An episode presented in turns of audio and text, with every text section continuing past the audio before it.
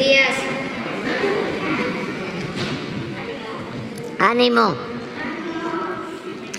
La Semana de la Patria y el mes de la patria y el año de la patria y todos los años por la patria. Eh, vamos a informar este martes sobre el pulso de la salud, como lo hacemos siempre. Eh, va a informarnos, eh, va a hacer una introducción el doctor Jorge Alcocer, luego el doctor Hugo López Gatel sobre la pandemia, que afortunadamente ya está eh, bajando, ya no hace tanto daño, y la vacunación que se continúa sobre todo con niños, niñas, y posteriormente Zoé Robledo va a a informarnos de cómo vamos en el programa que es prioritario el montar, establecer, el echar a andar un sistema de salud pública universal, de calidad, gratuito, para la población que no tiene seguridad social, para la población que lo necesita, población abierta, que tenga atención médica, medicamentos gratuitos, no solo cuadro básico de medicamentos, todos los medicamentos, todos los estudios atendidos en eh, hospitales, en clínicas de primer orden, de calidad, con todos los médicos, enfermeras, especialistas. Ese es el compromiso, la creación de un sistema de salud pública eh, de primera, como eh, de los mejores del mundo. Entonces estamos trabajando en eso. Desde luego que no falten las medicinas. Ya estamos haciendo las compras consolidadas en todo el mundo de medicamentos y ya estamos contemplando comprar medicamentos suficientes hasta el 2024. Pero bueno, vamos a que nos informe el doctor. Muchas gracias, señor presidente. Con su permiso,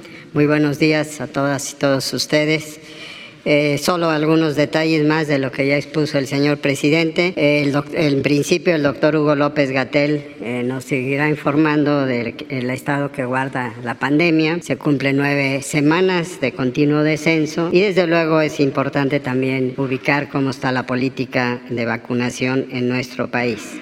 Él también, y en respuesta a, la pregunta de Liliana Noble de Pulso Saludable, eh, nos tratará el tema solicitado por ella de acciones que se están desarrollando en la salud mental y prevención de suicidios que se llevan a cabo a nivel sectorial. Y en el segundo punto también ya señalado por el señor presidente, pues el la principal encargo que se tiene hoy en el sector salud sobre la salud, sobre precisamente la salud para el bienestar, donde el maestro Zoé Robledo nos llevará nuevamente por el camino del programa, de cómo está el programa de médicos especialistas cubanos y como es habitual, cuáles son los avances generales nuevos en, en Nayarit, Tlaxcala y Colima. Este es en general el punto, el, lo atoratado el día de hoy en el tema de la salud. Muchas gracias. Gracias. Maestro, buenos días. Queridos hoy, buenos días, buenos días tengan todas y todos ustedes. Sobre el COVID-19, seguimos con muy buena situación en descenso progresivo, ya muy acelerado de las nuevas eh, ocurrencias, los nuevos casos de enfermedad, nueve semanas consecutivas. Y esto ha sido muy consistente en todo el territorio nacional, por eso es que la curva epidémica nacional se mantiene también con este acelerado descenso. En este momento estamos más o menos a la intensidad de la quinta parte de lo que tuvimos en la primera de las olas de COVID, que fue la más pequeña, la que fue reducida por las acciones de la Jornada Nacional de Sana Distancia. Lo mismo en la hospitalización, las unidades COVID se están desocupando en la medida en que hay menos solicitud de internamientos que egresos están ocupadas solamente al 4% las camas generales de atención COVID y 1% las camas para personas críticamente enfermas. Recordar que esto no quiere decir que se quedan ociosas las camas, sino que se utilizan precisamente para otros padecimientos, siempre con la capacidad de ser reinstalada de manera rápida la posibilidad de que se atienda ahí una persona con COVID si fuera necesario. Pero no ha sido necesario dado que hay menos internamientos. Y en las defunciones también una tendencia eh, muy consistente por siete semanas consecutivas de reducción, con cifras que están ya en un dígito prácticamente en las últimas tres semanas consecutivas. Y así, se mantiene también con esta que fue la quinta ola con la menor mortalidad como lo hemos destacado y es muy evidente en la gráfica, La segunda ola fue la de máxima mortalidad, pero posteriormente la tercera, la cuarta y la quinta que pueden ver es mínima la intensidad de enfermedad grave con desenlaces fatales durante la quinta ola. Y seguimos vacunando, dado que la vacunación contra COVID es lo que ha hecho la mayor diferencia, no solamente en México, sino en el mundo entero, la mayor diferencia entre una enfermedad que fue muy grave al inicio de la epidemia y una enfermedad que dejó de serlo una vez que se alcanzaron coberturas de vacunación importantes, como en México que tenemos 82% para toda la población elegible, pero en personas adultas de 18 en adelante, 18 años de edad en adelante, con coberturas por arriba del 90%, 91%. Esto eh, también en niñas y niños de 5 a 11 años, aunque su riesgo es el más bajo de todas las eh, subpoblaciones por edad. De todos modos, estamos vacunando y ya llevamos 47% de cobertura, casi la mitad, y podemos ver el detalle en la siguiente lámina, donde ya 8.7% son las segundas dosis. Seguimos avanzando en primera dosis, pero también ya poniendo la segunda dosis en la medida en que ha llegado las vacunas en cantidad suficiente y vemos en el calendario que tenemos ya dos embarques que hemos recibido. Se recibieron una semana antes de lo que originalmente se tenía contemplado y el 8 de septiembre recibimos 2.3 millones de dosis. Eh, ayer lunes 12 de septiembre 1.2 millones de dosis y quedan por recibirse en las siguientes dos semanas 3 millones de dosis y 3.4 respectivamente para completar los 10 millones de dosis que estaban pendientes de ser recibidos. Nada más esto. Respecto a la pregunta que hizo Liliana Noble de Pulso Saludable la semana pasada, en miércoles, eh, comentamos que la semana pasada, concretamente el 10 de septiembre, fue el Día Mundial de Prevención del Suicidio. Nuestro grupo de la Comisión Nacional de Salud Mental y Adicciones, que es un conglomerado de tres eh, agencias gubernamentales, la Comisión Nacional contra las Adicciones, el Secretariado Técnico del Consejo Nacional de Salud Mental y los servicios de atención psiquiátrica, son un grupo estupendo de nuestra Secretaría de Salud que han hecho un trabajo muy, muy positivo para modernizar la capacidad de atención de salud mental y adicciones en México. Entre las múltiples eh, actividades que se eh, informaron eh, con motivo del Día de Prevención del Suicidio está el antecedente muy importante de una reforma de ley que se promulgó por parte del presidente el pasado 16 de mayo. Esta fue una reforma a la Ley General de Salud en materia de salud mental, la más amplia y eh, precisa o detallada que se haya hecho en la historia moderna de México, donde se dio un cambio muy radical respecto al modelo de atención. ¿Cuál fue ese cambio eh, que se instruyó ahora por ley? Que los servicios de salud mental van a ser más cercanos a la comunidad. Esto lo que requiere es desarrollo de capacidades en el primer nivel de atención, en los servicios comunitarios, para poder tener la detección más oportuna posible de los padecimientos de salud mental. En la población mexicana, igual que en otras poblaciones, las afectaciones a la salud mental son considerablemente frecuentes. No estamos hablando de enfermedad eh, mental eh, grave. Lo que estamos hablando es de padecimientos depresivos, trastornos de ansiedad, que pueden acompañar hasta la tercera parte de la población a lo largo de su vida y que requieren una detección temprana. Cuando existe riesgo suicida, particularmente asociado a los trastornos depresivos, es muy importante el reconocer signos tempranos en donde las personas empiezan a tener un talante abatido, empiezan a aislarse, de la vida social, empiezan a tener comportamientos de riesgo que pueden hacer que su propia vida eh, se pierda o incluso señales de alerta en donde pueden estar mandando eh, mensajes hacia las familias de que están desinteresados en su propia vida. Entonces, por ello, este eh, colectivo nuestro de la Comisión de Salud Mental y Adicciones estableció un programa nacional de prevención del suicidio que incorpora acciones de detección temprana en el primer nivel de atención, una línea telefónica de ayuda en 24 horas y también brigadas comunitarias que van identificando este tipo de eh, señales tempranas cuando en las familias existen perturbaciones que tienen que ver con la eh, eh, padecimientos que tempranamente se expresan estos trastornos depresivos o trastornos de ansiedad. Por otro lado, esto está acoplado a un cambio de capacidades. Se han entrenado a casi 41 mil profesionales de la salud en el primer nivel de atención, esto es en los centros de salud comunitarios para que puedan también desde ese nivel de atención, que es el más cercano a la comunidad, detectar algunos signos de enfermedad mental y ser referidos a las personas al segundo nivel o al tercer nivel cuando es necesario. La búsqueda es que el modelo tradicional de atención de la salud mental, que había sido basado por décadas por más de un siglo, de hecho, en eh, el aislamiento de las personas con trastorno de salud mental en hospitales psiquiátricos, progresivamente vaya cambiando para que los hospitales de segundo nivel, los hospitales generales, tengan también camas para el internamiento temporal de personas con afecciones de salud mental relativamente graves que ameriten este internamiento, pero sobre todo que la prevención actúe muy tempranamente. Y esto, por último, menciono que también está relacionado con nuestra Estrategia Nacional de Prevención de Adicciones, que fue presentada aquí en la conferencia matutina el 5 de julio de 2019, al inicio del sexenio.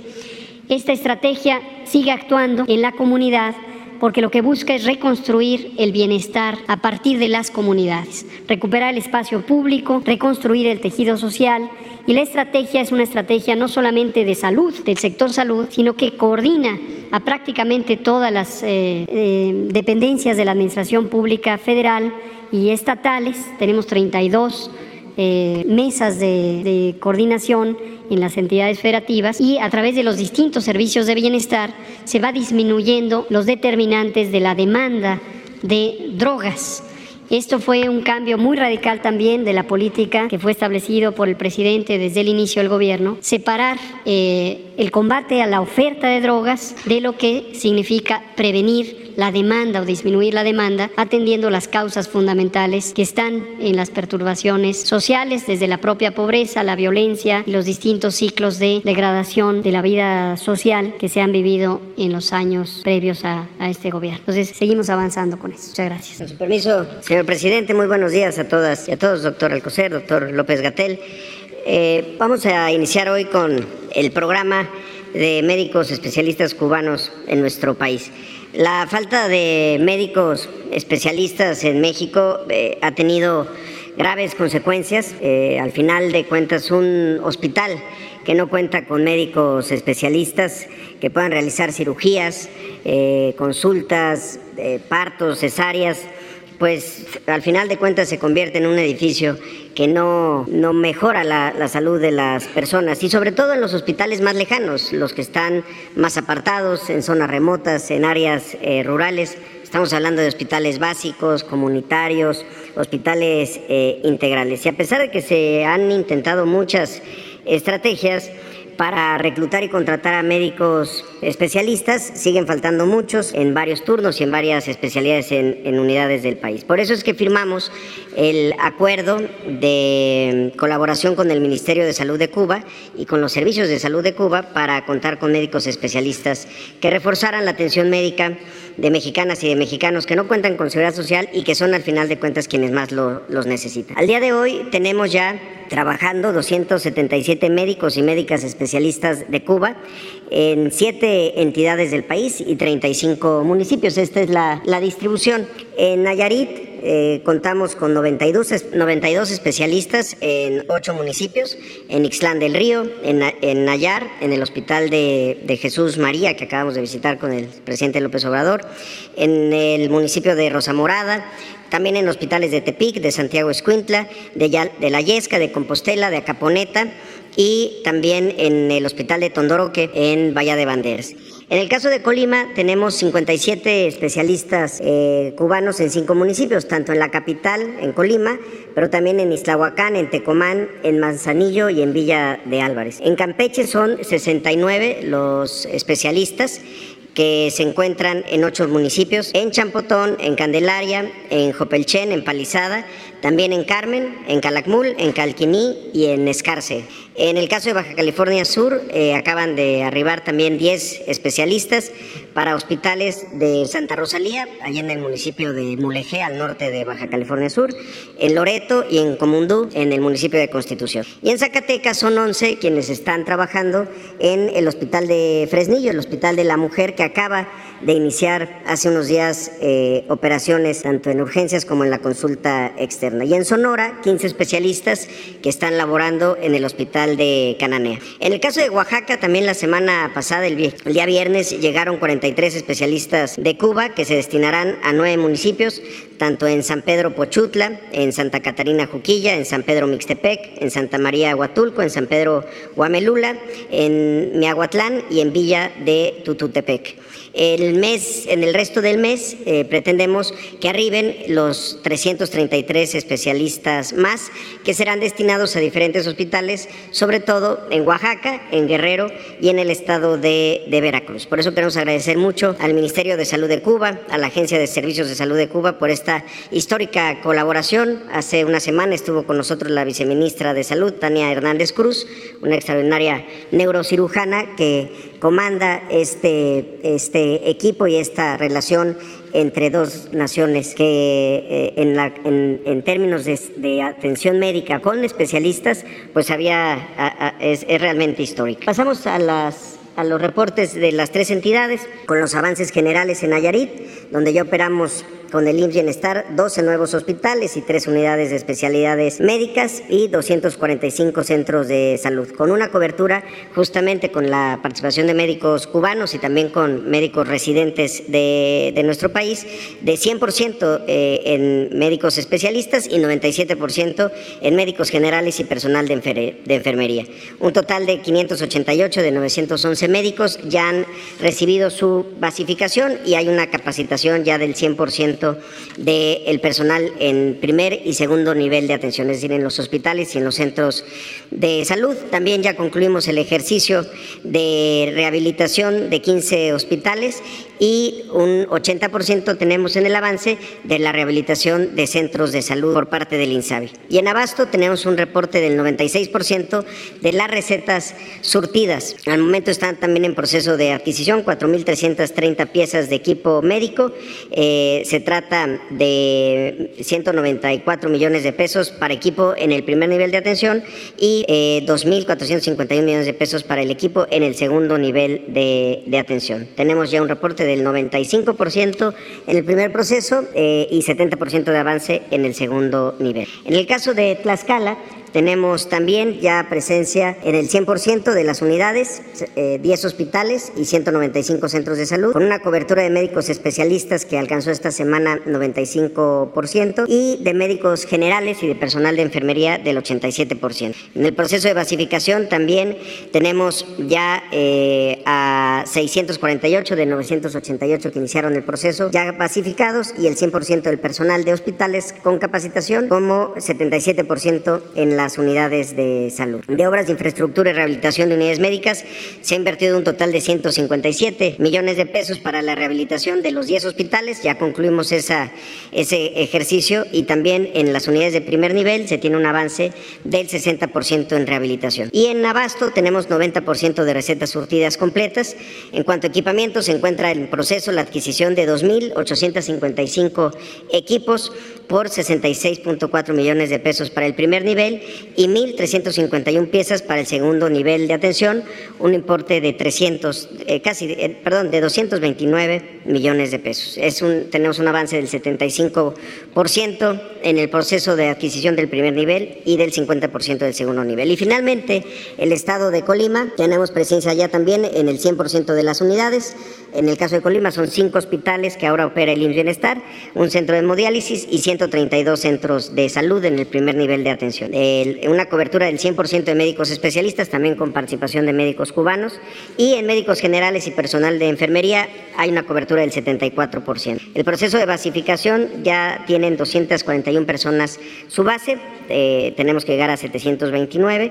Y de las obras de infraestructura y rehabilitación de unidades se ha invertido un total de 130 millones de pesos para rehabilitar cinco hospitales, que ya se cuenta con un avance del 100%, y también en el caso de las unidades de primer nivel, el avance es del 60%, de 60% de rehabilitación. Estamos hablando de plafones, impermeabilizaciones, bardas perimetrales, cosas elementales pero fundamentales para eh, la operación de una unidad. Y en el caso del abasto, eh, reportamos 92% de las recetas eh, surtidas y en proceso de adquisición 3.606 piezas de equipo médico, tanto para primer como segundo nivel, con un avance del 25%. Es cuanto, eh, señor presidente. Muchas gracias. Bueno, vámonos. Este, ustedes, ustedes dos, ustedes dos. Y ustedes dos para mujeres. Tú también. Y ustedes tres. Vamos a ver si nos alcanza el tiempo. Gracias, muy buenos días, presidente, y a todos los presentes. Presidente, nos han hecho llegar, Julio Mar Gómez, perdón, eh, informando la transformación, denunciando la corrupción. Presidente, nos han hecho llegar hasta esta redacción oficio de los cuales denuncian posibles actos de corrupción del Servicio Público Federal por parte del servidor Fernando Palma, quien está a cargo de la Dirección General de Seguimiento de Concesiones de Autopistas, donde ha sido señalado por el reconocido abogado Pablo Díaz Gargari en relación a las, inconsistencias que existen en el llamado convenio de colaboración y coordinación de acciones asignados por el Gobierno federal, Secretaría de Infraestructura, Comunicaciones y Transportes del Gobierno de México, con el tramo de, tramo de la autopista México-Querétaro, en donde el Gobierno del Estado de México otorgó de manera ilegal e inconstitucional una concesión para, mal, eh, para la mal dada construcción, operación, explotación, conservación y mantenimiento del viaducto bicentenario. Dicho convenio, del cual tengo en mis poder, eh, y si usted gusta puede hacerlo llegar al vocero, debería de ser nudo, ya que según la Ley Federal de Procedimientos Administrativos incurre en una serie de errores sumamente graves que dan tintes de corrupción por diversos puntos. Uno de los primeros es que no fue expedido por una autoridad competente para dicho convenio, entre muchas otras razones en la cual me gustaría entregarle pues eh, lo más importante es, que sea revisado cada uno de los puntos que tenemos en el oficio, en los oficios, y se realicen los actos jurídicos necesarios para cumplir con los debidos procesos y que no exista la malinterpretación que lleguen a constituir una falta administrativa o ilegal por parte del funcionario Fernando Palma Soto. Eh, por lo que, señor presidente, podría solicitar al encargado del SCT revise los documentos que con gusto se les podría hacer llegar y que podría entregarlos cuando usted me diga. Eh, con, como resultado de estas revisiones del gobierno federal podría tomar acciones por las malas acciones u omisiones de este funcionario, presidente. Sí, nos entregas la información y que la Secretaría de Comunicaciones este, nos informe sobre este caso que estás denunciando. Sí, gracias, presidente. Este es un caso muy importante también.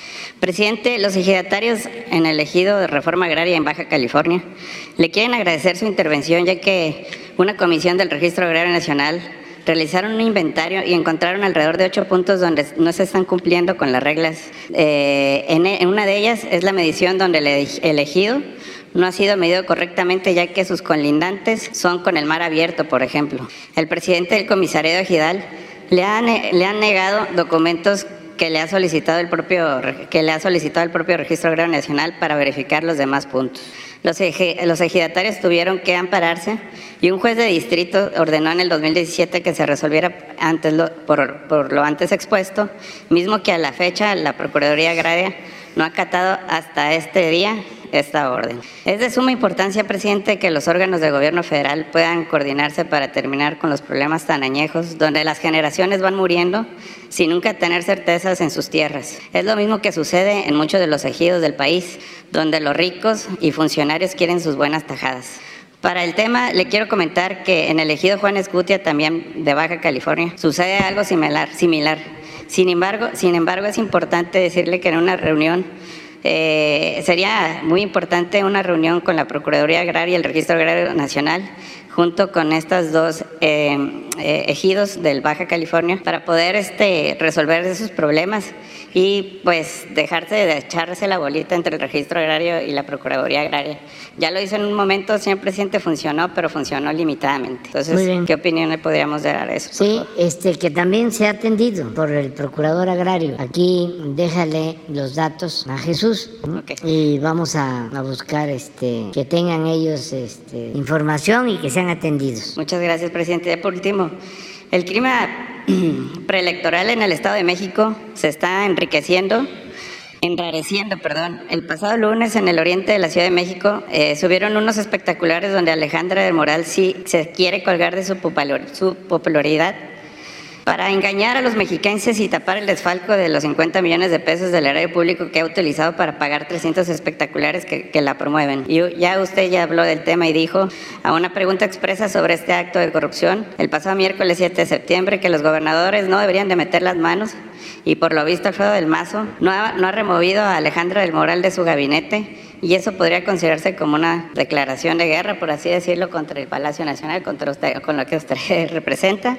¿Y en qué punto de la va la investigación de la Unidad de Inteligencia Financiera de la Fiscalía de la FEPADE en contra de Alejandro del Moral y el gobernador Alfredo del Mazo? ¿Usted ve con buenos ojos la candidatura de la perista Alejandra, de Alejandra del Moral? Mire, eh, son tiempos de elecciones. En el caso del Estado de México, ya están eh, eligiendo a candidatos, candidatas, y pues ya eh, empieza a haber efervescencia política y denuncias. ¿Qué es lo mejor? Desde luego que los gobiernos no intervengan. Eso es lo mejor. Que se deje en libertad a los ciudadanos para que decidan libremente sobre sus autoridades. Que haya democracia. Que no haya compra de votos, que no se engañe a la gente y que no se les esté hostigando, que se deje a los ciudadanos, que decidan, que ellos voten por el partido, por el candidato, que consideren más conveniente, que haya elecciones limpias, libres. Eso es lo que yo considero. Y que si hay intervención de los gobiernos y se usa dinero del presupuesto, que es de todos, para favorecer a un partido, a un candidato, pues que se proceda legalmente. Para eso es la Fiscalía contra delitos electorales, que se hagan denuncias y que esta Fiscalía actúe. Vamos a a estar eh, presenciando pues una situación de, denuncias porque ya vienen las elecciones y cuando se vaya acercando la elección federal presidencial lo mismo porque así es. No solo en México en todo el mundo. Van a haber elecciones en noviembre en Estados Unidos y ya están también creciendo las acusaciones porque hay intereses políticos electorales legítimos siempre y cuando no haya ilegalidades, no se utilice el dinero del presupuesto y que sean los ciudadanos los que eligen. Eso es lo que yo voy a seguir diciendo, que haya democracia y que se le tenga confianza a la gente. Nada más ya cambió esto, ya la gente no se deja manipular, ya no es cosa de eh, fabricar candidatos y de este de la nada con publicidad, así como se introducen los productos chatarras al mercado con mucha publicidad, ¿no? este, se intentan proyectar a candidatos. Eso ya no funciona, la gente se da cuenta. Hay municipios de usos y costumbres en Oaxaca en donde el que hace campaña no sale, el que anda ahí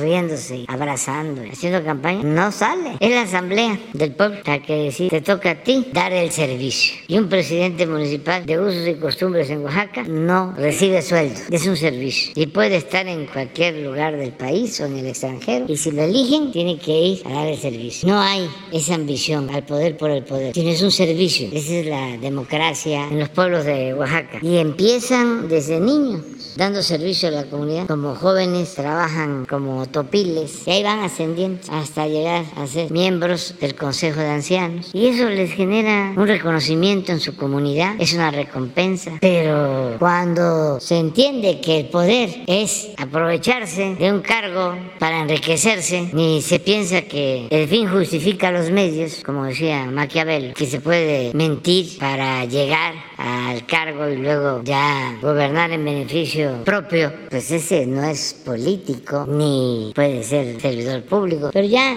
la gente los tiene bien identificados, la mayoría de la gente, por la revolución de las conciencias. Ya la gente sabe distinguir quién es auténtico y quién es falso. Esos son los cambios que han habido. Entonces, tenerle confianza a la gente y esperar que se den las elecciones. Pero no se pueden fabricar candidaturas. Antes sí, porque avasallaban con las campañas publicitarias y había mucha repetición. Todavía con la consigna de Goebbels de que una mentira que se repite muchas veces puede convertirse en verdad, pero ya no, ya no hay analfabetismo político en México, pues mínimo. Se ha avanzado mucho. Yo creo que es de las cosas en las que hemos avanzado más en el cambio de mentalidad de nuestro pueblo. Por eso se chocan los que antes se sentían expertos, politólogos, analistas, especialistas. Y pues ya no, tienen eh, influencias, ya es distinto. Y qué bueno que están pasando estas cosas. Hace unos días este, vi un artículo de Jorge Cepeda sobre eh, cómo es que nos atacan tanto los medios y la gente nos sigue apoyando. Es un fenómeno, claro.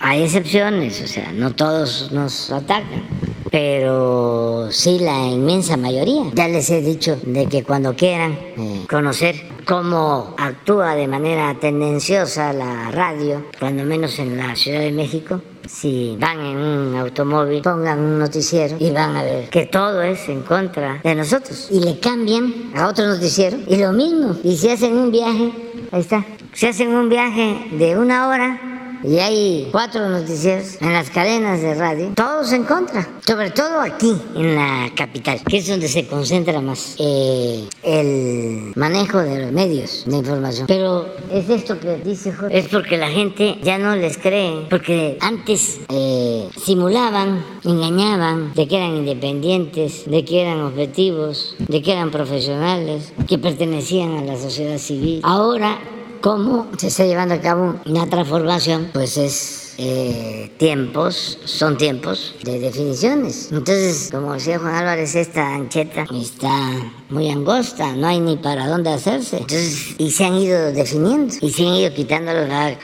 la máscara y cada vez más enojados. Pero este es el fenómeno. ¿Y a qué eh, lo atribuyo? Dando respuesta a Jorge Cepeda, pues a que hay mucho más conciencia ciudadana. México es de los países con más ciudadanos conscientes en el mundo, menos susceptibles de manipulación. Hemos ido avanzando mucho. Y la mayoría de los medios no quieren cambiar. Así como les invito a que escuchen la radio, les invito a que vean los periódicos de hoy. Yo no los he visto, pero no hace falta. Pónganlos en una mesa grande.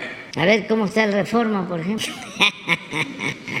Ese es otro asunto. Pero eso es lo mismo. Ah, no, pero aquí está ardiendo. México en llamas. Este, eso de Orizaba. Este, es la alarma. Miren, cavernas y un fósil bajo el tren Maya. Que me desisto de la queja. ¿Cómo lo supieron? ¿Quién sabe? Sus fuentes, la de aquí de este, el patio central.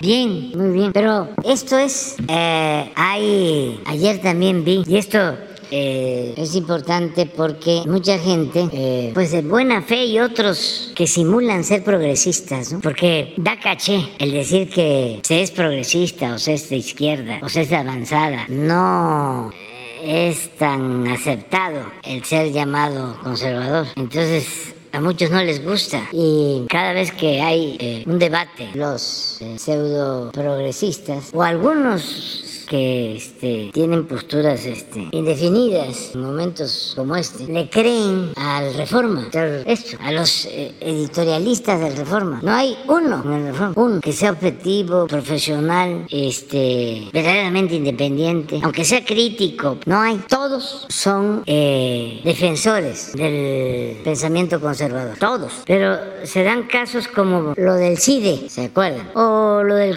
CONACIT. Entonces salen los abajo firmantes a defender eh, el sometimiento del gobierno a estas instituciones independientes, autónomas, porque queremos nosotros dominarlas. Y muchos se tragan estas mentiras. Entonces estaba yo viendo eh, un mensaje que sale en reforma del CIDE, pero se los quiero compartir para que este, vean cuál es realmente el pensamiento, la esencia de este partido, de este, sí, es un partido, este, de este periódico conservador y reaccionario, leído por mucha gente que se alimenta eh, de esta información, pero durante mucho tiempo, insisto, estuvieron engañando. A ver si no está es una columna, sí, sobre, llaman a un eh, coloquio, a un seminario en el CIDE sobre Marx y van a ver la opinión del Reforma, porque pues es este como el editorial del periódico. Miren esto, es una joya. ¿Y cómo van las cosas en el CIDE con la administración de José Romero Tellaich? Basta con ver su agenda de eventos para dejar claro que la 4T, con toda su carga ideológica, ya se apoderó como si fuese fácil.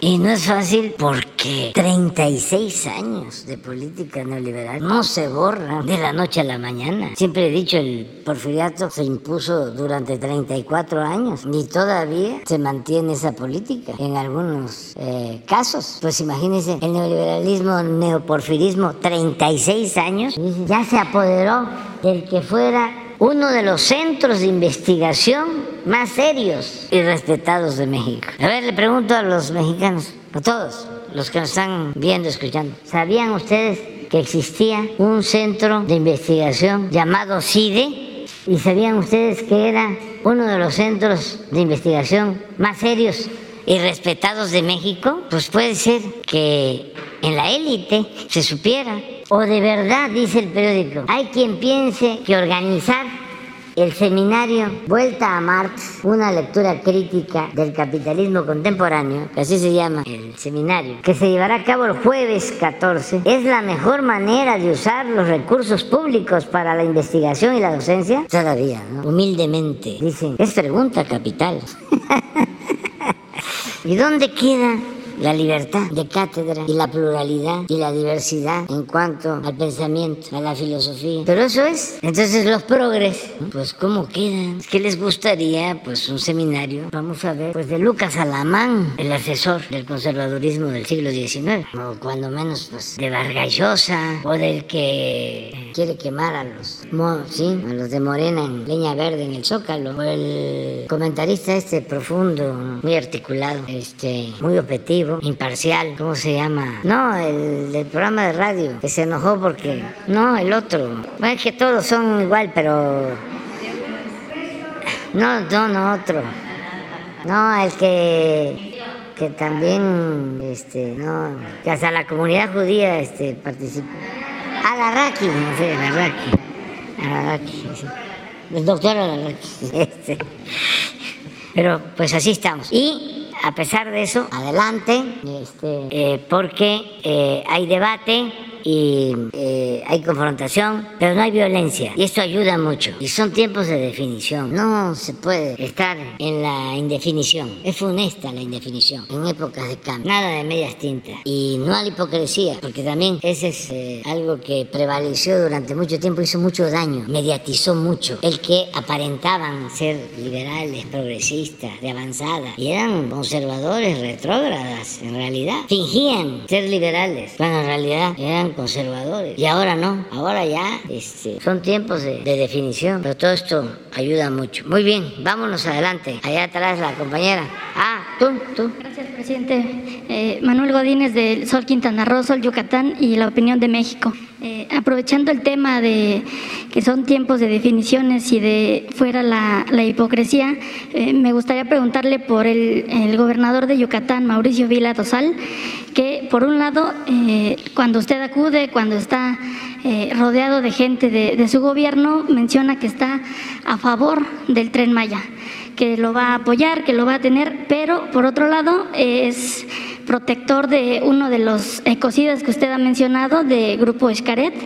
Eh, esconde toda la información eh, relacionada a contratos, adquisiciones de parte de, de eh, a este grupo que además durante, este, durante un periodo de parte de, de Miguel Quintana Palí han eh, destruido cenotes, perforado subsuelo, modificado ríos, bóvedas, muros, además de otras eh, violaciones ambientales.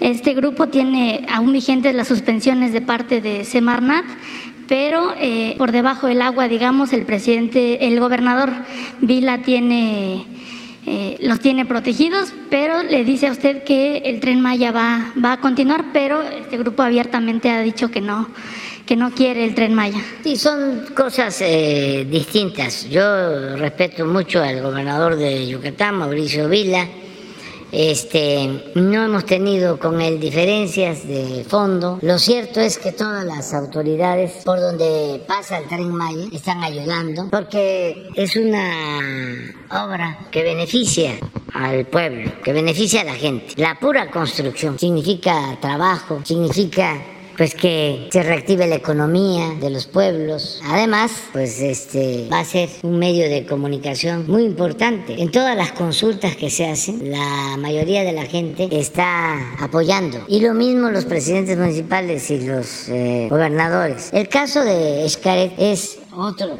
asunto. Eh, ellos consiguieron un, permiso cuando el reforma y todos callaban y siguen todavía sin hacer este, denuncias sobre estos casos para perforar debajo de la tierra y unir cenotes. Y ni lo sabe la gente porque pues tienen mucha influencia. Así como el reforma, ¿por qué no lo vuelves a poner, por favor? Este, es que es muy ilustrativo. Así como dice las hicieran un reportaje, los del Reforma, sobre las cavernas, porque nosotros no vamos a dañar esto, que quede claro, estamos cuidando cenotes, pero que el Reforma, y es una solicitud respetuosa, fraterna, que nos haga un reportaje sobre ese centro que está cerca de Valladolid, donde unieron eh, cenotes y que está clausurado y que lo presenten, porque ahí sí eh, hicieron unos túneles hasta con edificios en eh, cenotes, en ríos submarinos y eran parte de los que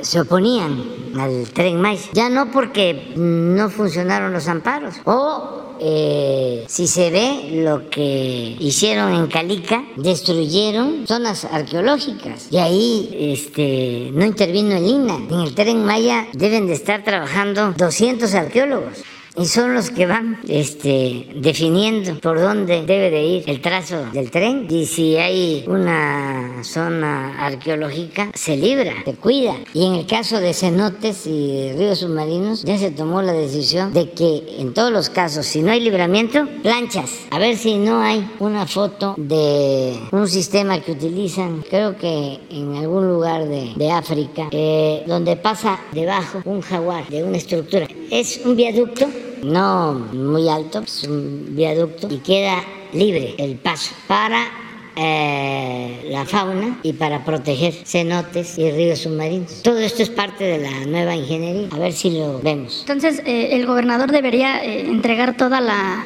la, información y todo el financiamiento que le ha dado o en su caso contrario, demostrar que no lo ha que no les ha dado ningún permiso nuevo y que no les ha dado financiamiento? Es que eh, está detenida la obra. Esa es una parte, pero ¿eh? sí, pero, pero hay otra este, en donde que es más parecido a lo que estamos haciendo. Es una un puente. Entonces, lo único que se pone son los cimientos y es una plancha.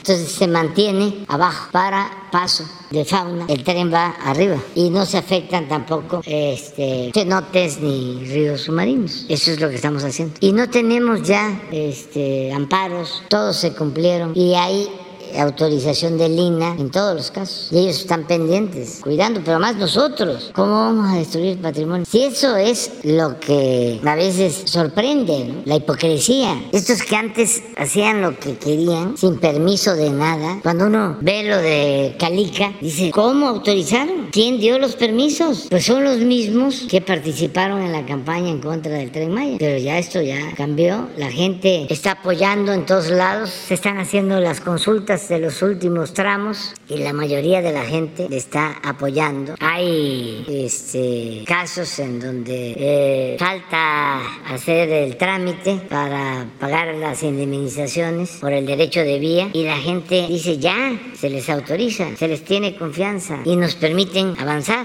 porque saben que no los vamos a engañar, que no va a haber una injusticia. Estoy tratando de, de recordar en donde hay una situación. Ah, sí, en Nayarit en el distrito de riego Alejandro Gascón Mercado que se están eh, liberando terrenos para los drenes y son como mil ejidatarios y pequeños propietarios. Ninguno en contra. Todos adelante y eh, que se hagan después los avalúos y nos van pagando. Pues por eso es que avanzamos en todos lados y les agradezco mucho a quienes nos están apoyando. En el caso del Tren Maya y de todas las obras, de todas este, las obras. Pero en Yucatán es eso el gobernador apoyado Mauricio, Mauricio Vila. Y este es otro asunto esto de Escarés, que ellos ahí mandaban y ya pues es otra cosa. Eh, tampoco es nada personal, es si ya no se puede el doble discurso, decir, a ver, el tren no quiero que, que, pase, sí, porque estos son nuestros negocios. Pero yo sí voy a destruir, yo sí puedo este, afectar cenotes y hacer lo que yo quiera, pero ustedes no. Está mal, porque así era antes. Unos cuantos eran los que dominaban y ya se cambiaron las cosas. Eh, gracias, presidente. En este mismo espacio le comenté eh, la injerencia que tiene Greenpeace con los grupos opositores al Tren Maya. Negaron eh, estar, estar financiando a estos grupos, pero reconocieron que han tenido ingresos por más de 200 millones de pesos, que son los únicos que pueden transparentar, pero evitaron mencionar el ingreso que reciben de las gasolineras Exxon y de otros grupos eh, petroleros. Eh, ¿Por qué considera que está tan interesado Greenpeace en que se cancele el tren Maya? Porque eh, no solo es un asunto, desde luego, no es el medio ambiente, ambiente, ni son nada más los negocios, es una cuestión política. Nosotros tenemos adversarios políticos, los que quieren que fracase nuestro proyecto, porque es lo opuesto a lo que venían imponiendo y quisieran que nos fuese mal. Ellos eh, están a favor de una política que beneficia a una minoría y no solo es un asunto económico, material, es un pensamiento conservador. No quieren al pueblo, son racistas, son clasistas y así como hay, vamos a decir, aristócratas, fifís, hay aspirantes a fifís. Es el aspiracionismo al que hago referencia. Incluso se olvidan de sus orígenes y cambian, se vuelven ladinos y algunos porque este, llegan a tener dinero ya se sienten superiores y son este, iguales a los de arriba. Se vuelven déspotas y desprecian a la gente, los tratan mal, insultan al pueblo. Son los que dicen que la gente es pobre porque no trabaja, porque son flojos. Esa es la mentalidad. Entonces esos pues no nos quieren. Por eso no es nada más eh, los líderes de un partido, no es Fox, no es Calderón, no es Junco de Reforma, no es Krause, Aguilar Camín, Lode de Mola, Alarraqui. No, no, no, no, no, no. Son muchísimos, son millones. Es un pensamiento conservador, además legítimo. Quizás lo cuestionable es la hipocresía del que va a la iglesia los domingos y olvida los mandamientos o que confiesa, comulga el domingo para dejar el marcador en cero y regresa el próximo domingo a hacer lo propio, porque creen que con eso ya este, la libraron. Que este, humanos pueden ser, si no les importa, el sufrimiento de la gente, si están a favor de la corrupción, a favor de las injusticias. Ese es el asunto, ese es el tema de fondo, la hipocresía. O ahora que estamos hablando de la, del tema de la Guardia Nacional, está el debate de la Guardia Nacional, de repente salen como defensores de los derechos humanos, cuando ellos aplaudían la represión en los gobiernos neoliberales y nunca cuestionaron las masacres, las torturas, las desapariciones. Nunca llegaron a firmar un pacto, los medios de información, de no hablar de violencia. Esto, de el camión que está ardiendo, no aparecía nada. Cuando estaba desatada la violencia, la guerra, y ahora se rasgan las vestiduras. Está bien, este, pero tenemos que estarlo aclarando también nosotros, informándole a la gente. Y afortunadamente contamos con este medio, con este, estas conferencias que nos ayudan a, a estar informando. Ayer, por ejemplo, me preguntaban que ya desaparecieron los apoyos para las policías municipales estatales. Pues no, no, están en el presupuesto. Y así otras cosas de ayer, ¿no? Este, que tú me, me aclaraste, que tiene 10% de presupuesto más para el próximo año. ¿Cómo? comparación con Fuerzas Armadas, porque los estados dicen que se necesita precisamente a las policías estatales y municipales. 10% más. Es que tiene un mecanismo de distribución acordado por todos, pero está el fondo. Otro que vio, dice, qué barbaridad, un billón de pesos en pago de servicio de deuda. pues claro, si es la deuda acumulada de todo el periodo neoliberal es el pago del servicio de deuda o vamos a declarar la moratoria. No se va a incluir en el presupuesto. Otro, que se es genial, pero que además tiene que ver mucho con el pensamiento de los académicos e intelectuales orgánicos conservadores. Dice, hay mucho dinero en becas, pero poco en educación.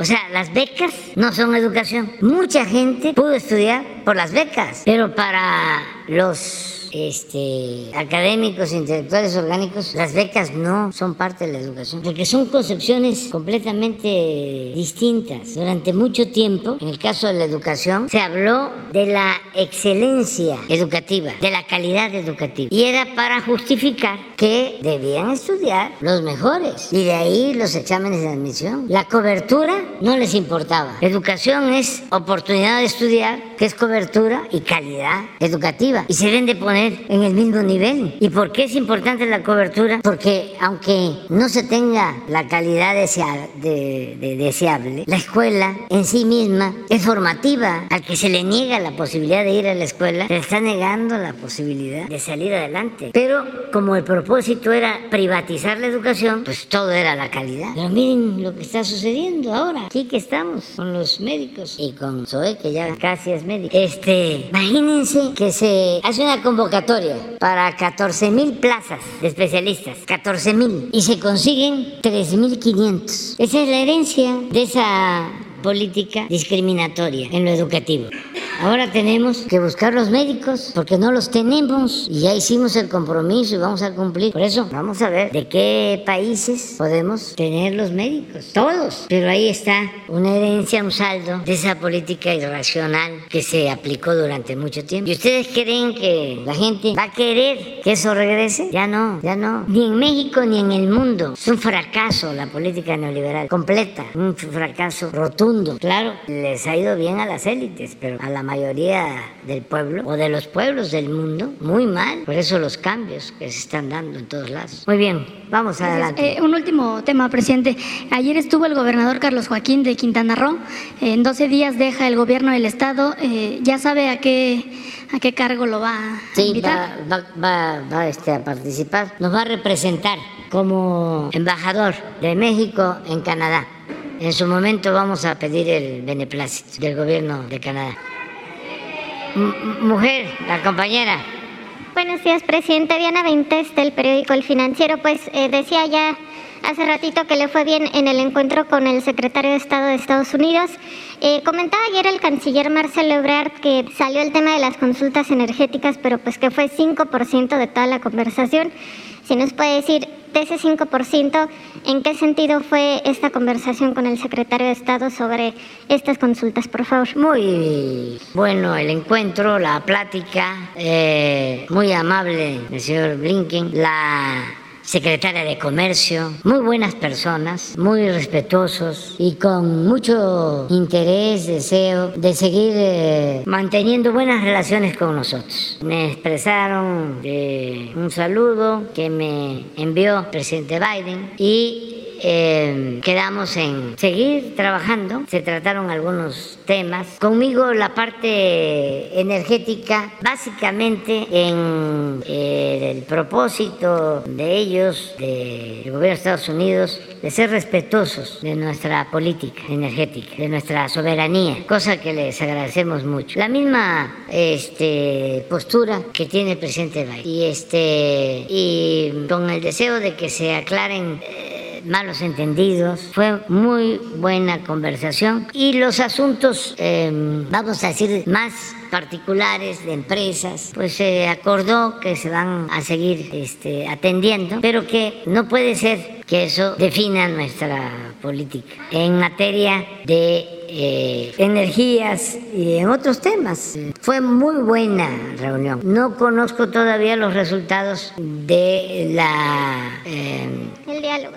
cumbre o la reunión del más alto nivel, porque eso ya fue por la tarde, pero seguramente fue muy bueno el resultado. Entonces tratamos eso, eh, la posibilidad de llevar a cabo acciones conjuntas para el desarrollo energético eh, y de la industria automotriz, todo lo que tiene que ver con los carros eléctricos, la participación conjunta de México, Estados Unidos, eh, la inversión que quiere este, ampliarse, que llegará a nuestro país con ese propósito de fortalecer la industria automotriz, eh, la importancia del plan que nosotros llamamos Sonora, que es este, eh, la producción de energía solar con el refuerzo también de plantas generadoras de energía con gas para respaldar lo que van a estar produciendo las plantas solares, líneas de conducción de energía en Sonora hacia Arizona, hacia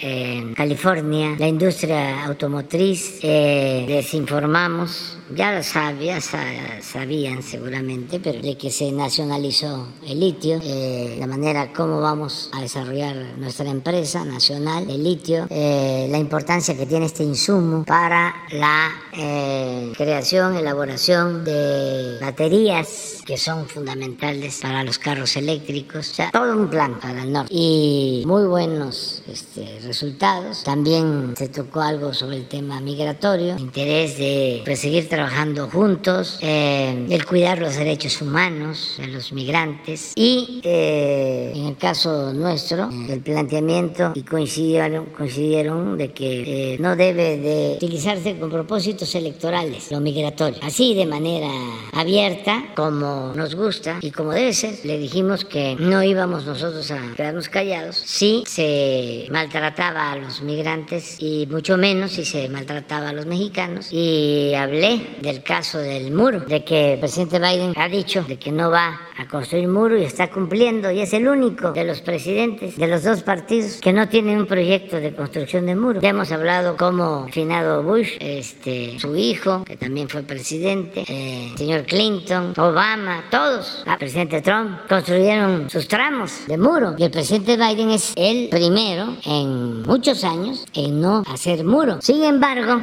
con propósitos propagandísticos, porque yo creo que quiere reelegirse, el gobernador de Texas está hablando de construir un muro. Eso nosotros no lo vemos bien, con todo respeto. Eso es propaganda vil y nuestros paisanos que están en Texas pues no se van a dejar engañar porque con todo respeto eso es politiquería entonces no nos metimos en cuestiones partidistas pero sí este se habló en muy buenos términos. Y eh, también se acordó seguir trabajando de manera coordinada para eh, ayudar y hacer realidad la cooperación con los gobiernos de América de Central, de Centroamérica, que hay apoyos para que la gente no se vea obligada a emigrar y que el fenómeno migratorio pues está creciendo mucho y no solo es en América, es en el mundo. Y hay que este, trabajar para atender las causas. Coincidimos plenamente y él fue muy respetuoso. Me llamó mucho la atención la actitud eh, propositiva, eh, amistosa de la secretaria de Comercio. Nada de que van a castigar a México por su política energética, lo que nuestros adversarios quisieran y que se andan ahí frotando las manos buscando que nos peleemos. Pues no, no, ni siquiera se usó la palabra arancel o sanción, nada, nada, nada, nada. Además, porque no hay razón y estamos las partes eh, de acuerdo en fortalecer nuestras relaciones. Está creciendo mucho el comercio entre México y Estados Unidos. Está creciendo mucho la inversión extranjera y la inversión de Estados Unidos a México. Y creo que el señor eh, Lincoln habló de eh, consolidar la región de América del Norte y coincidimos en eso. No solo eh, le dije que estábamos de acuerdo en consolidarnos como región, incluyendo los tres países, Canadá, Estados Unidos, México, sino que estábamos nosotros a favor también de la unidad de todo el continente americano, de repetir nuestro proyecto, de que así como surgió primero la Comunidad Europea y se convirtió en Unión Europea, así queremos nosotros, que es el sueño de Bolívar, pero integrando a Canadá, a Estados Unidos, toda América, que se eh, lleve a cabo eh, la constitución de una región en el mundo que tendría eh, muchas ventajas por los recursos naturales, por la fuerza de trabajo, por la tecnología, por eh, la capacidad de mercado, por nuestras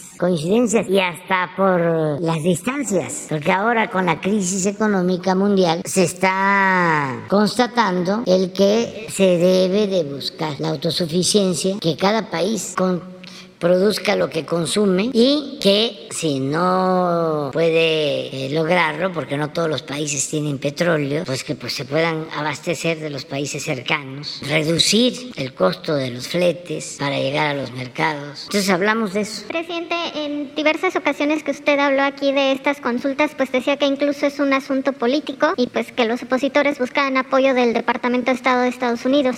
¿Tuvo oportunidad de expresarle esto al señor Blinken? Sí, sí, sí, con mucho respeto. Este, le dije que nos llamó la atención que estuvimos en Washington, hablamos muy eh, amistosamente, hubo mucha cordialidad de parte del presidente Biden. Eh, mm, es una gente muy buena, presidente Biden. Este, luego tuvimos hace una reunión entre empresarios mexicanos y empresarios estadounidenses. Hablamos con la vicepresidenta, también muy amable. Y regresamos y a los cinco días un comunicado sobre una consulta sobre nuestra política energética. Además en un tono muy poco diplomático. Entonces, en mi interpretación, que no es desde luego la de Lincoln, tiene por qué ser, esto fue producto de nuestros adversarios y sobre todo de los de aquí, que fueron a este, hacer politiquería y sorprendieron a quienes emitieron ese documento. Pero, pues todo está aclarado y mientras haya comunicación, pues no va a haber ningún problema. ¿Se abriría de nuevo diálogo con empresas del sector energético?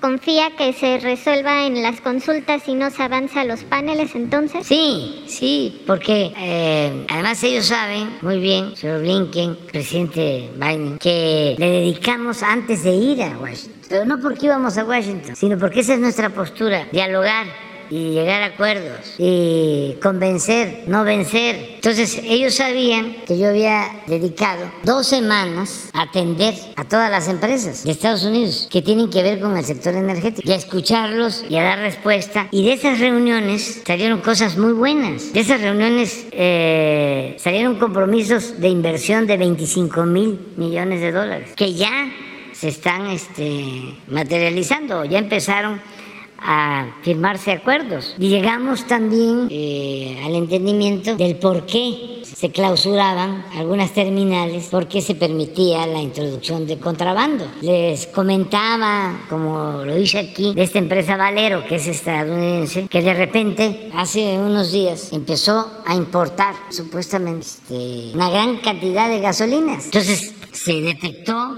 y se les llamó y coincidió en que ellos están denunciando un fraude porque les están falsificando facturas. O sea, delincuentes que están metiendo gasolina de contrabando con facturas falsas de Valero, que tiene el permiso de importación. Entonces, como hay comunicación, pues ya estamos actuando conjuntamente, pero así en todos los casos. No tenemos un solo problema con ninguna empresa estadounidense. El único problema, incluso lo planteamos ayer, es lo de...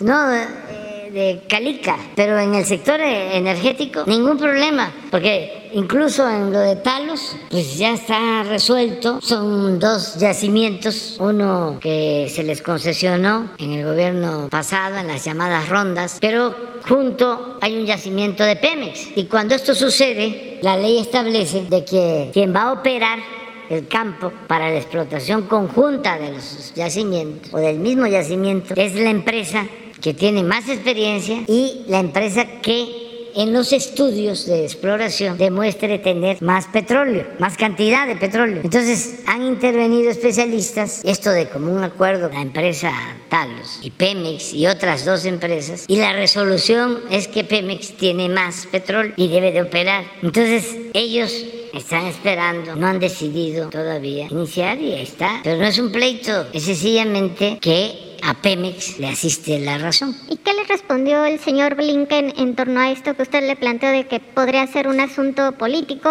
y si nos detalla más sobre lo de No opinó no, no, no, no. No, él es eh, un político profesional. Pero yo sí quería que de viva voz supiera lo que pienso. Porque no es lo mismo, ¿no? Que este, se lo mande a decir o que él reciba un informe o que lo lean en el New York Times. Es mejor que le diga. O sea, este, quieren que nos peleemos, ¿no? Sus adversarios están apostando a eso y por eso estas provocaciones. Porque es ilógico. Ustedes no tienen un doble discurso, no son demagogos. Nos están diciendo de que nuestra relación se va a dar en un pie de igualdad y de respeto a la soberanía y por el otro lado sale esto y él coincide de que este, su política es esa, de respeto, la política del presidente Biden que nosotros este, aceptamos como sincera, pero sí hay este, amarradores de navaja. Presidente, en un segundo tema, ayer un juez eh, da prisión domiciliaria a Félix Gallardo y pues es una decisión que la Fiscalía va a apelar. Si nos puede dar un posicionamiento al respecto, por favor. Sí, este,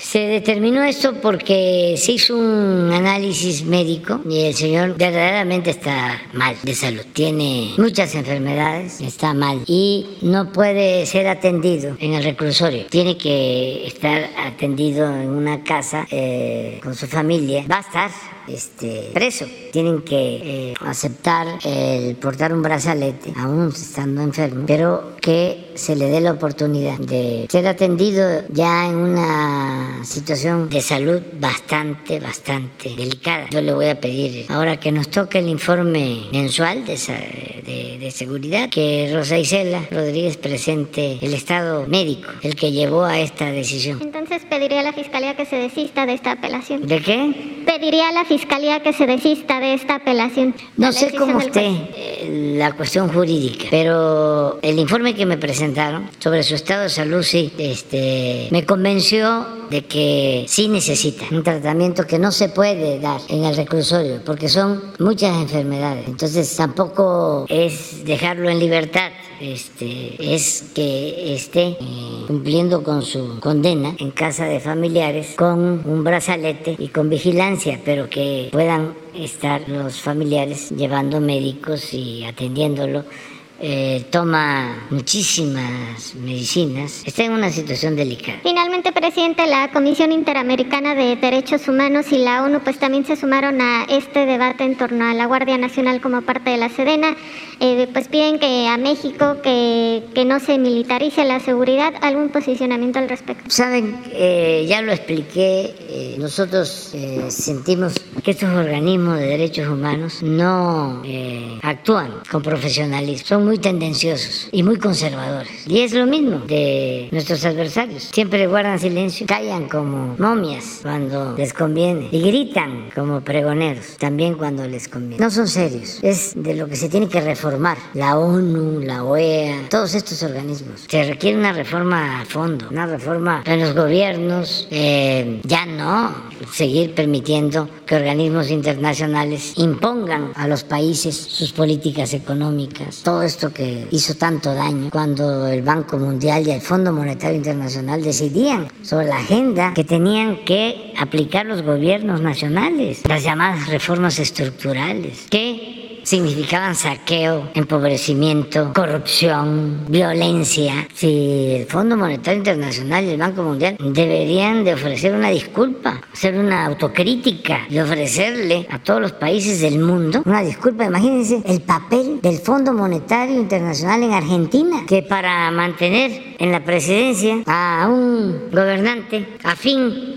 a su política neoliberal, le otorgan créditos más allá de la capacidad de pago de Argentina en vísperas de las elecciones. Claro que quiebra el país y ellos no aceptan su responsabilidad y no ayudan al gobierno entrante para que pueda recuperar la economía de Argentina. ¿Cómo no van a tener responsabilidad? Claro, la responsabilidad mayor es de los gobiernos títeres, porque pueden venir los del fondo a México y decirnos, este, les vamos a dar crédito, aprovechen, nada más como lo hacían, que ya no van a aumentar el salario, nada más que ya no va a haber subsidio a las gasolinas. Nada más de que tienes que privatizar a Pemex. Vienen y me dicen todo eso. Bueno, somos muy respetuosos, ¿no? Este, no somos este, groseros, pero sí les diríamos, háganos el favor de seguir su camino. El problema mayor es ese, que les abrieron las puertas. Y la agenda que aplicaban en México, la aplicaban en Argentina y la aplicaban en España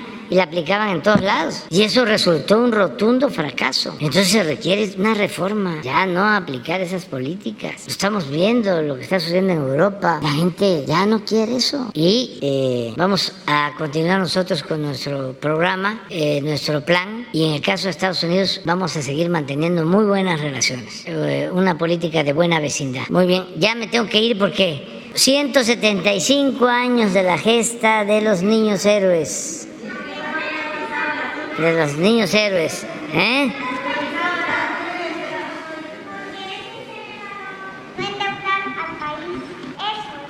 Sí, no vamos a endeudar a México.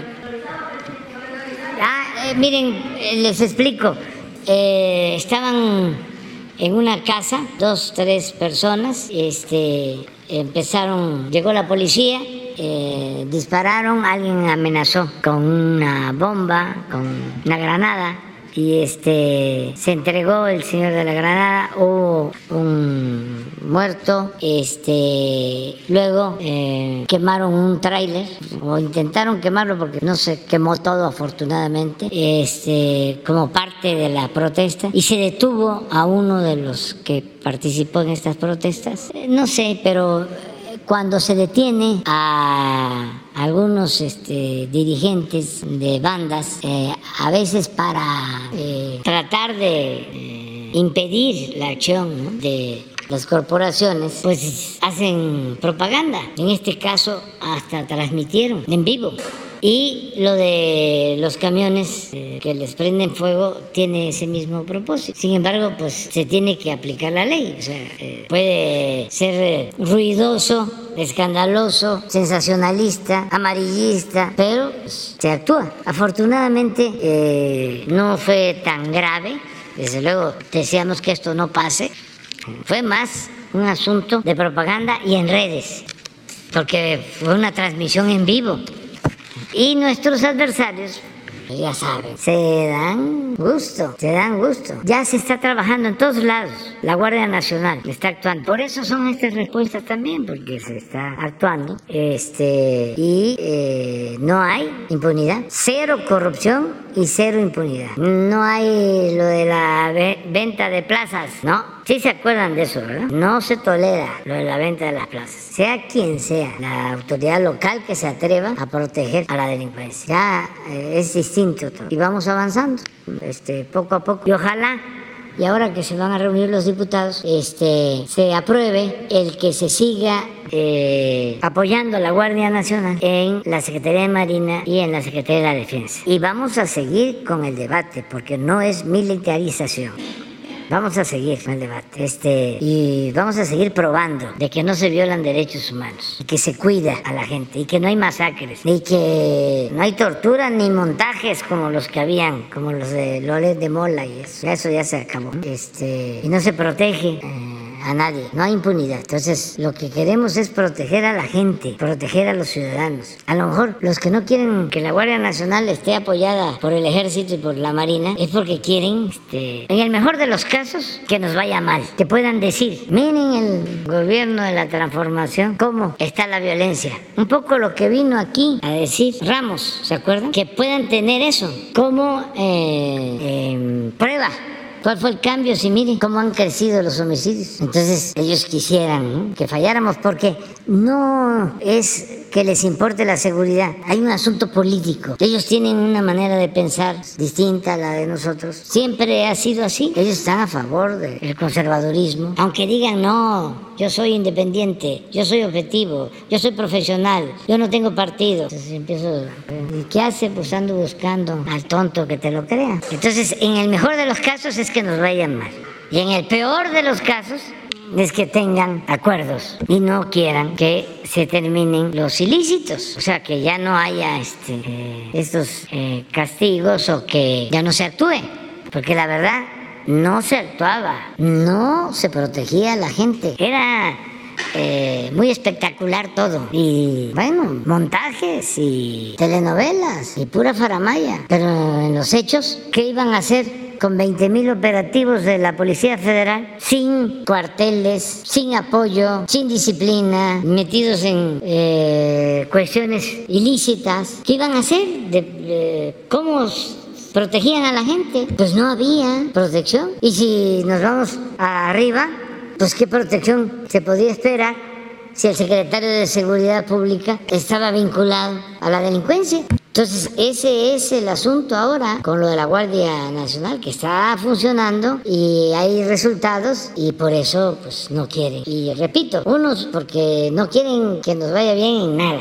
y otros pues por intereses. Estaba yo viendo, dice, hay que buscar la forma, decía un conservador de estos más inteligentes, dice, hay que buscar la forma de que no triunfen en el 24 o que si ganan la presidencia no tengan mayoría en el Congreso para que se puedan llevar a cabo modificaciones y se limite la acción de los gobiernos populistas. O sea, que el presidente, sea quien sea, esté atado si tienen mayoría en el Congreso, entonces van a declarar un poco lo que ya se hizo durante eh, el periodo neoliberal, pero que no les alcanzó del todo, porque este, no ataron por completo al presidente. Pero lo que están pensando es a ver que el Congreso tome medidas para que eh, Pemex, pero con mucha claridad, sin dar oportunidad a ninguna interpretación, y la Comisión Federal de Electricidad tengan el mismo trato que Shell y que Verdrola, para que así no haya este, estos supuestos monopolios, pero ni siquiera el mismo trato,